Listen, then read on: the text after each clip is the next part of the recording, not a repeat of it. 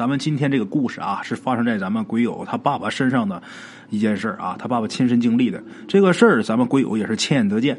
时至今日啊，他爸的钱包里边还装着护身符。老爷子身体健康啊，挺硬朗，在这儿借大圣鬼话，他想祝愿自己父亲啊身体健康，长命百岁。话说他爸身上这个护身符啊，还算是有点来历。这是咱们鬼友大概小学四年级的时候吧，他爸工作是教师。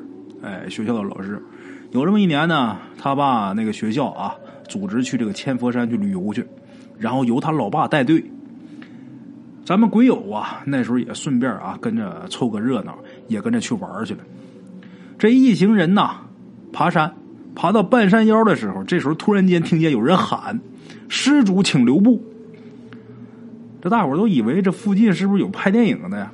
咱鬼友他爸啊也这么想的。然后就都停下来，等着看看热闹。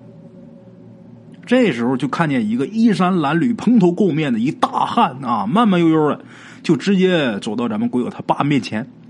这头发太长了，满脸是胡子拉碴的。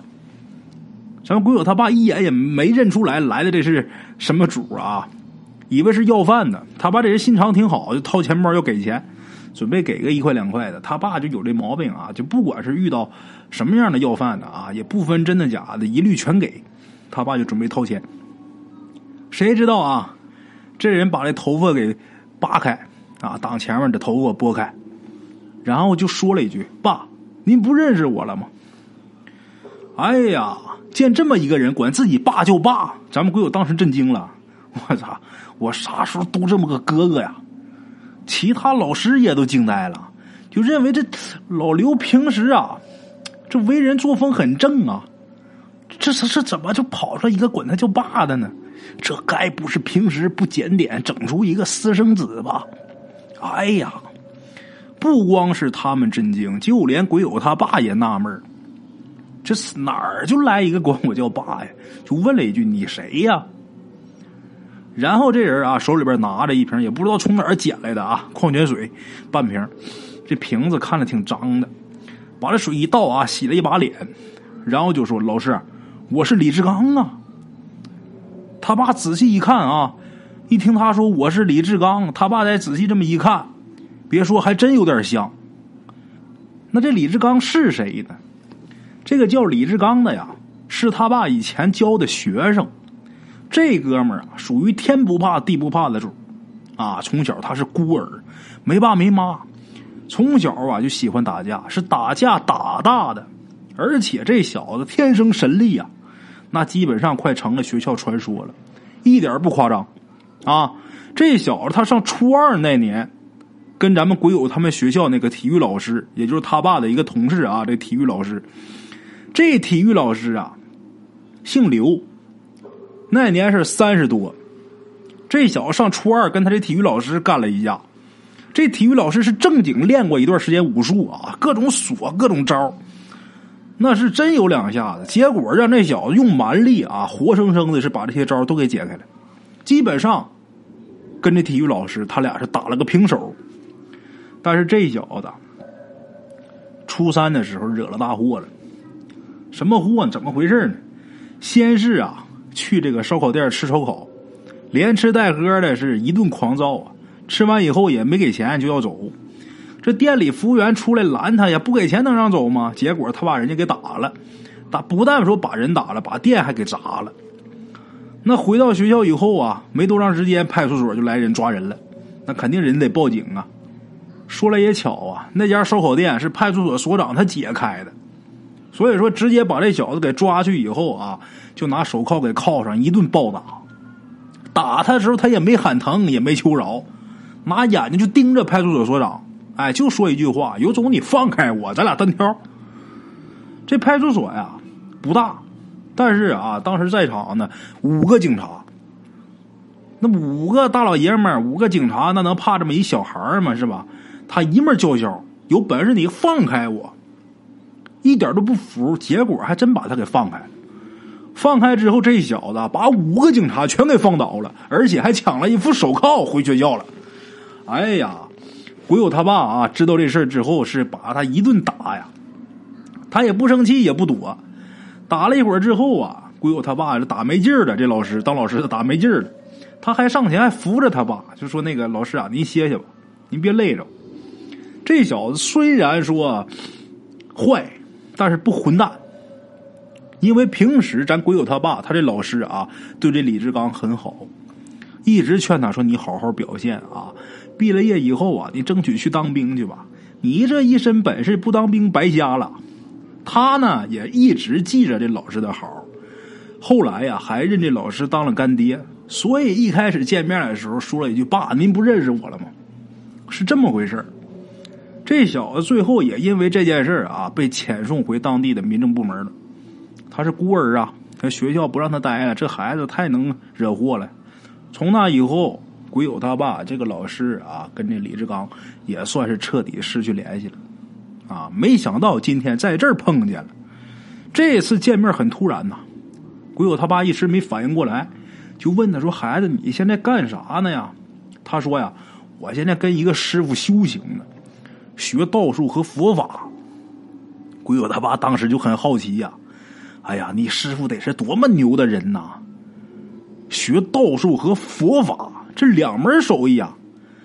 这个看过《西游记》的知道啊。”各路大神里边，能佛道双修的不过三个人。第一个人谁呀？孙大圣，猴哥啊。第二八戒，第三个哪吒。就好奇您这师傅得多大能耐呀？教你道术跟佛法两样啊？就问这李志刚，你这师傅你哪儿认识的呀？这李志刚就来了一句啊：“一切都是缘分啊！我师傅说我呀，天赋异禀，就收我为徒弟了。”然后鬼友他爸想了想，说：“心想啊，这哥们儿，你说有什么天赋呢？除了一身牛劲啊，好像没什么。一瞅这样啊，照这样就问你吃饭了吗？这李志刚还没呢。哦，这一瞅孩子，这半山腰也没啥饭店。拿眼一看，哎，有这么几个服务亭，就卖水的、泡面的什么的。”啊，还卖点雪糕，乱七八糟的。得了，正好大伙啊爬了一半也都累了。鬼友他爸不是带队嘛，带着这些老师还有咱们鬼友嘛，就说大伙先原地休息。然后他领着这李志刚啊，就到这服务亭，就告诉说你想吃啥啊，你随便点。结果，鬼友说呀，让我永世难忘的场景出现了。怎么了呢？这是咱们鬼友生平第一次，也是最后一次啊！看见一个人能连吃六碗康师傅泡面，外带四包脆脆肠，就是三根一袋那种的啊！六碗面，四袋肠。哎呀，这把大伙给看的呀！鬼友他爸就问他：“你这出家还能吃肉吗？这脆脆肠里边不是还有肉吗？”这哥们回答呀：“说我这不是出家，我这是修行。”啊，是啊，孩儿啊。你这修行这几天没吃饭了呀？四天。哎呀，好嘛，这修行是真苦啊！一看呐，毕竟师生一场啊。鬼友他爸看他照这样，挺心疼，就跟他说呀：“孩子，你要混不下去了，你跟我回去吧。咱学校电工房啊，现在缺人手，我给你安排过去。你给电工师傅啊打打下手，你跟他好好学，你还能学门手艺。”这李志刚听完以后啊，一边秃噜这泡面，一边说：“谢谢老师啊，干爹呀！我这次来找您呐，我不是要跟您回去的。我师傅呢，问我世间还有什么牵挂吗？我这也没爹没娘的，我就想起您了。您不是我干爹吗？您以前对我好吗？我就想起您来了。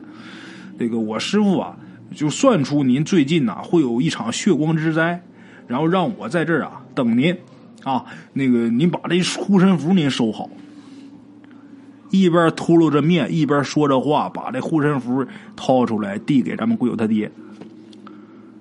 鬼友他爸拿过来一看啊，当时很激动。鬼友当时也很激动啊，以为这得是什么很牛的物件啊，结果看清楚以后啊，失望了。怎么的呢？这护身符啊，就跟现在这个大街上发的这小广告啊差不多。准确来说，就是一张这个复印社啊复印的那种劣质的名片。这上面印着一尊佛像，而且还有一排电话号码。哎呦我的妈，这啥呀？这是！鬼友他爸一看完之后也这这这是护身符啊！哎呀，这不像啊，孩子。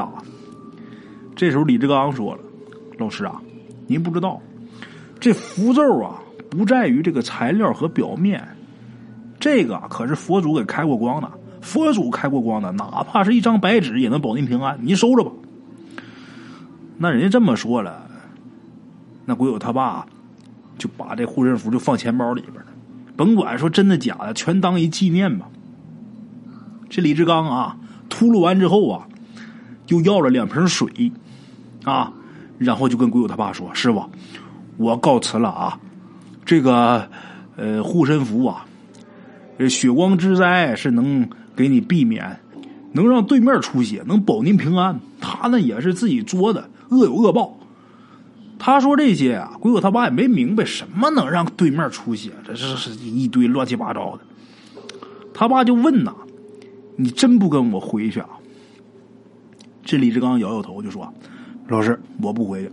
今日一别呀，今生缘分已尽，此后再无见面之时，请受孩儿一拜。”说完之后啊，这李志刚就跪地上，当当当给鬼友他爸磕仨头，然后起身看了鬼友他爸一眼，又看了看咱们鬼友，就说：“这孩子是您儿子吧？”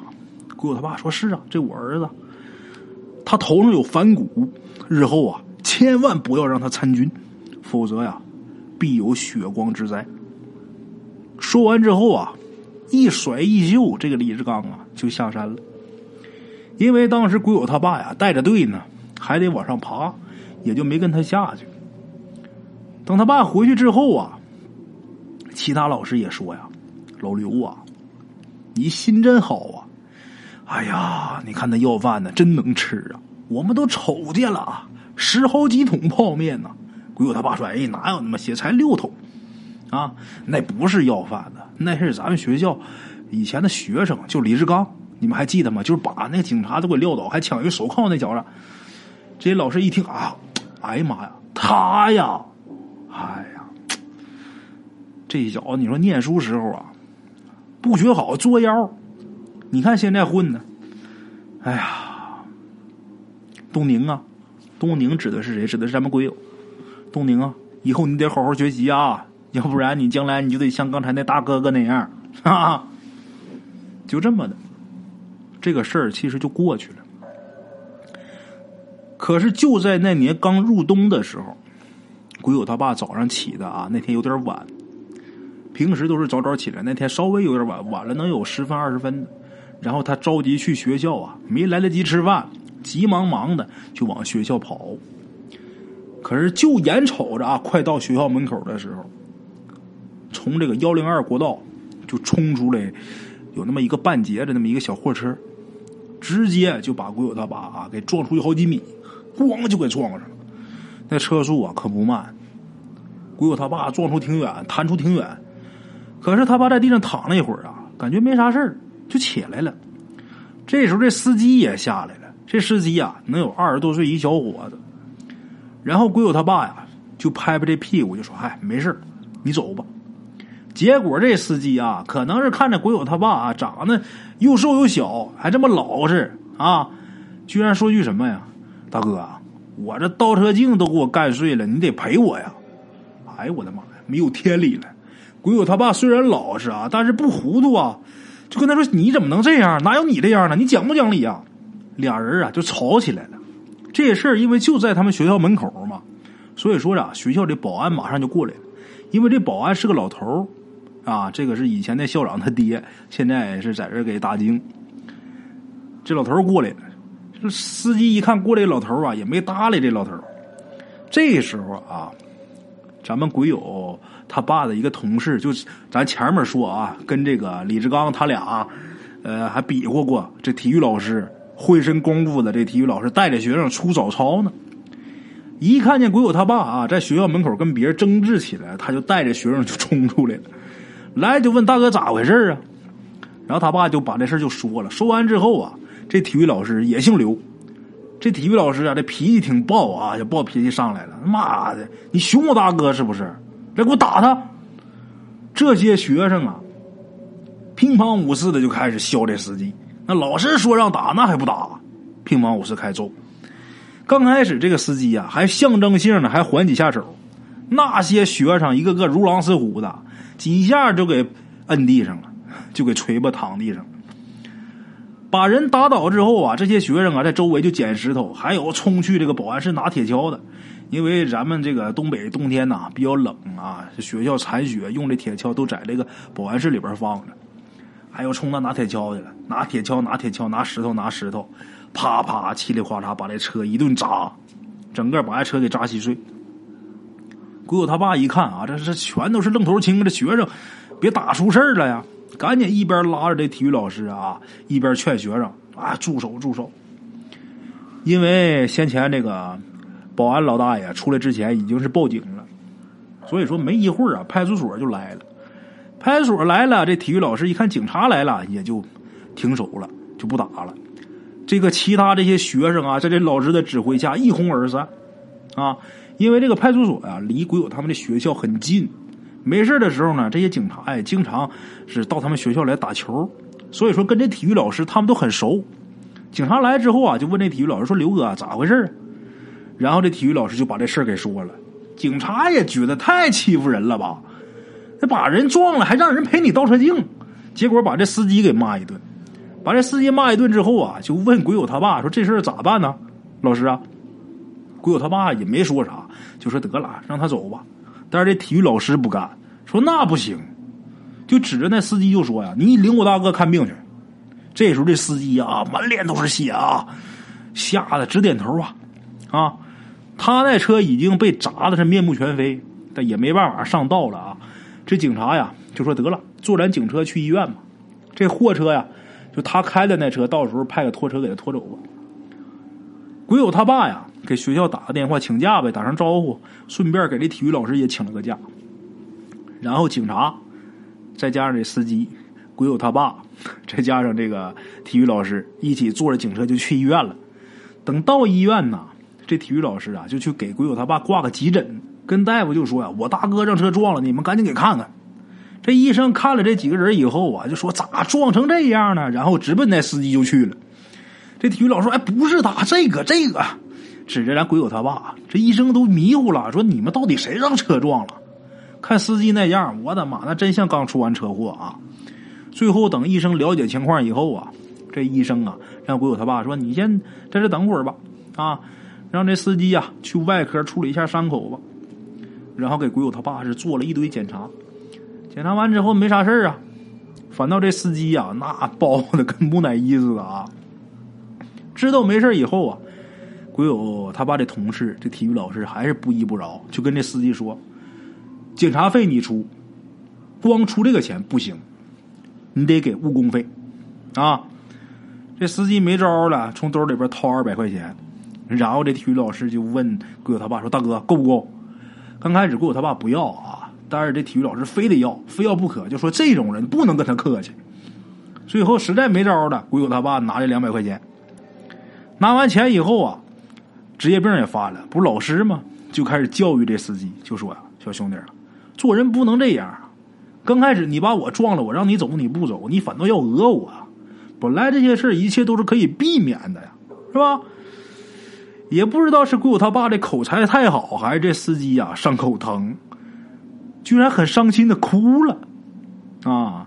直到现在，这体育老师还拿这事儿啊逗咱们鬼友他爸呢，就说我大哥那讲课绝对牛。”能把大老爷们都能给讲哭，这警察一看啊，也没事了，就问这个用不用备案。鬼友他爸嫌麻烦，就说得了，不用备案，备什么案？然后这警察呀也没好气儿的，就问这司机，就说你怎的？你报不报案？这司机一看这警察这态度，再一个跟对方那么熟，就是我不报了，不报了，车我也不用你们赔了，得了，你让我走就行。后来他说：“那你没事了，走吧。”这小子走了。这小子走了之后啊，这体育老师也好奇，说：“大哥，你说，没想到啊，你说你这小身板儿长得不大，真硬实啊，把车都给撞那样，倒车镜都给干碎了，你啥事没有啊？”鬼友他爸这时候笑了笑，然后啊，也自己也不明白啊怎么回事，就准备把司机给的二百块钱放钱包里。这一打开钱包的时候，发现前段时间这李志刚送他这护身符。这李志刚可说了，他师傅算出来了，就说呀，他最近有血光之灾，特意让李志刚在那等着，把这护身符给他。李志刚说，这血光之灾呀，让对面出出血，这些可都应验了。如果要是不是这个符的话，估计今天呢，弄成那样的可能就是他。打那以后，鬼友他爸天天把这个护身符放钱包里边带身上。咱们说完他爸这事儿，咱再说说咱们这鬼友。